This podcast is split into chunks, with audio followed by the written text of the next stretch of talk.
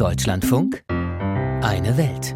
In Israel hat es auch heute früh wieder Raketenalarm gegeben in mehreren Orten in der Nähe des Gazastreifens. Mehr als 14.500 Raketen sollen extremistische Palästinenser nach dem Massaker vom 7. Oktober mittlerweile auf Israel gefeuert haben. Dass der Hamas trotz Blockade und monatelanger Kämpfe der Nachschub offensichtlich nicht ausgeht, hängt mit einem ausgeklügelten Schmugglernetz zusammen und mit Blindgängern der Israelis. Julio Segador über das Waffenarsenal der Terrormiliz und den Nachschub ausgerechnet aus Israel. Gaza City Anfang Januar. Das israelische Militär nimmt ausländische Journalisten mit in das Kampfgebiet, darunter auch Mitarbeiter der Nachrichtenagentur Reuters, die das Material veröffentlicht. Die Häuser entlang der von den Panzern zerfurchten Wege gleichen Ruinen. Der Tross hält vor einem Gebäude.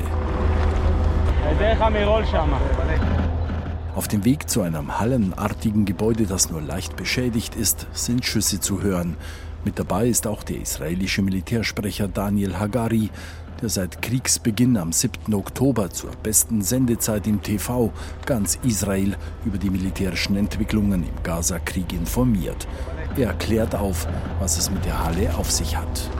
We're now entered into uh, industry factory. Wir betreten hier eine Industriewerkhalle, in der die Raketen der Hamas gefertigt wurden. Und zwar Raketen, die bis zu 100 Kilometer weit abgefeuert werden konnten. Hier wurden sie zusammengebaut und dann über das Tunnelsystem weitertransportiert. Es ist ein spezieller Tunnel, der auch für die Kisten, in denen die Raketen gelagert wurden, ausgebaut ist. Und wir sehen hier auch, wie die Zünder der Raketen mit speziellen CNC-gesteuerten Maschinen angefertigt wurden. Ein israelischer Soldat beugt sich hinunter auf den Boden und nimmt eine Mörsergranate in die Hand. The mortar shell, it's a big one. I think it's a 120 millimeter. This is an American one, made by the U.S.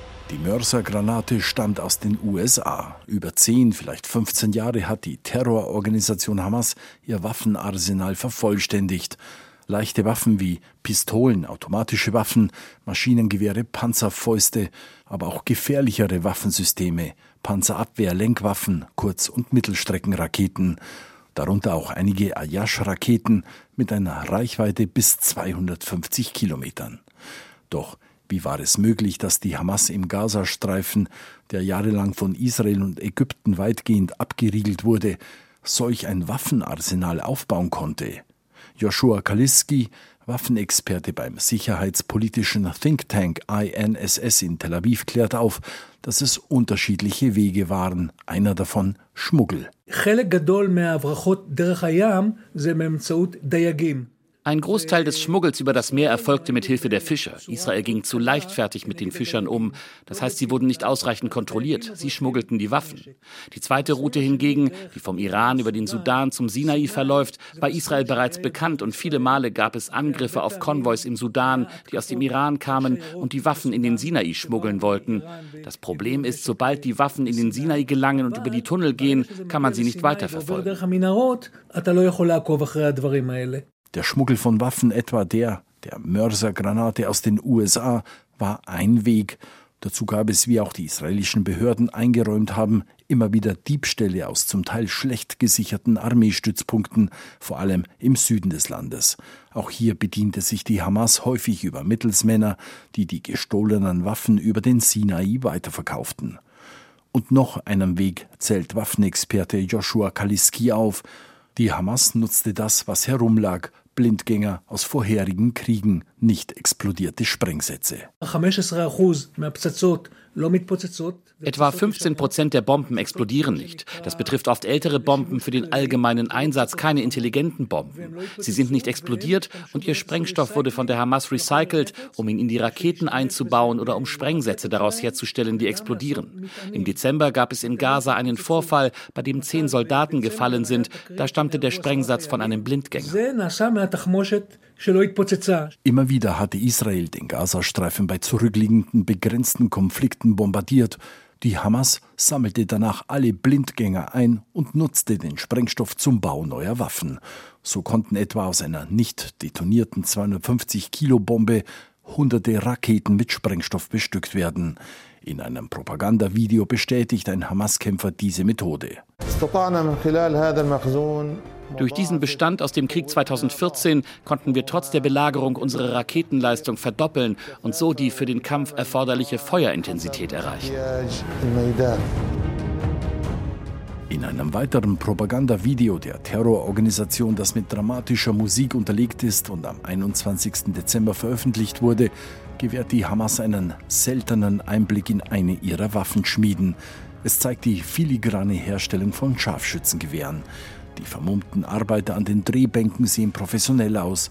Die israelischen Soldaten konnten solche selbstgefertigten Gul-Scharfschützengewehre seit Kriegsbeginn bei festgenommenen und getöteten Hamas-Kämpfern immer wieder sicherstellen. Zurück in die Maschinenhalle, in der die Hamas ihre Granaten und Raketen produziert hat. Militärsprecher Daniel Hagari beschreibt die Infrastruktur, die es der Terrororganisation ermöglicht hat, die Waffen über den ganzen Gazastreifen zu transportieren. Hier haben sie die Raketen hergestellt. Von hier aus ging es zu dem Aufzug zum Einstieg in den Tunnel, von wo aus man das gesamte Tunnelsystem nutzen konnte, bis dorthin, wo die Raketen abgefeuert wurden. Das weit verzweigte Tunnelsystem eine weitere sehr effektive Waffe der Hamas, wie sich im Verlauf des Krieges bisher gezeigt hat. 500 bis 700 Kilometer lang, zum Teil bis zu 60 Meter tief unter der Erde. Hier verstecken sich die Hamas-Kämpfer. In dem Tunnelsystem befinden sich die Kommandozentralen. Von hier aus führt die Terrororganisation mit ihrem erstaunlichen Waffenarsenal den Krieg gegen den Feind. Hat Israel die Hamas unterschätzt? Und wie konnte es geschehen, dass die Hamas über viele Jahre militärisch so aufrüsten konnte, quasi vor den Augen Israels? Waffenexperte Joshua Kaliski räumt Versäumnisse ein. In gewisser Weise haben wir es zu leichtfertig genommen. Wir hatten nicht das große Bild vor Augen. Wenn der Krieg sich vom Krieg ernährt, Julio Segador über israelische Blindgänger in den Händen der Hamas.